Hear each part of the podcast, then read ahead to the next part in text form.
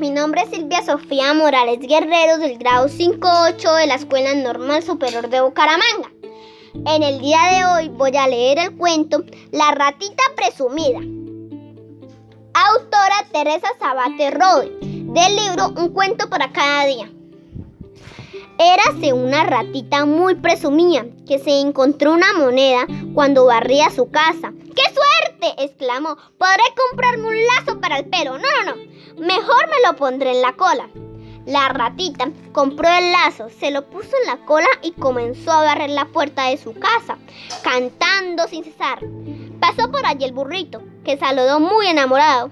¡Qué linda estás, ratita! ¿Quieres casarte conmigo? Ni lo pienses, faltaría más. Y el burrito se fue muy triste. Luego pasó por allí el oso y también le dijo, ¿Quieres casarte conmigo, linda ratita? ¿Contigo? ¿Tan grande y tan feo? Jamás. Y tras el oso se lo pidió el gallo y otros muchos más animales.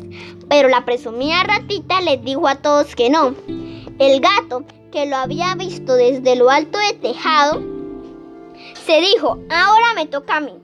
Se puso su mejor traje y muy bien peinado se presentó ante la ratita con su voz más velosa. Hermosa ratita, ¿quieres casarte conmigo? Y la ratita al oír su voz y viéndole tan guapo contestó entusiasmada. Sí, sí, sí, sí, sí. Muy contentos, el gato y la ratita se casaron. En cuando terminó la fiesta de la boda, el novio le dijo a la novia, Vamos pronto a casa, que tengo mucha hambre. ¿Sabes preparar algo de comida? Claro que sí, respondió la ratita presumida. Y al llegar a casa, preparó una sopa de verduras. En cuando estuvo lista, la ratita llevó al humedante sopera a la mesa y le dijo al gato, mira esta sopa de verduras tan ricas que he preparado.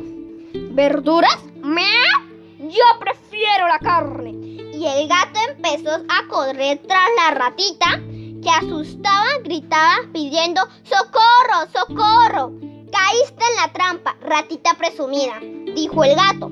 Yo no quería una esposa, sino un buen bocado. Y cuando la ratita se vio en las garras del gato, dijo por presumida me pasan estas cosas. Muchas gracias por su atención.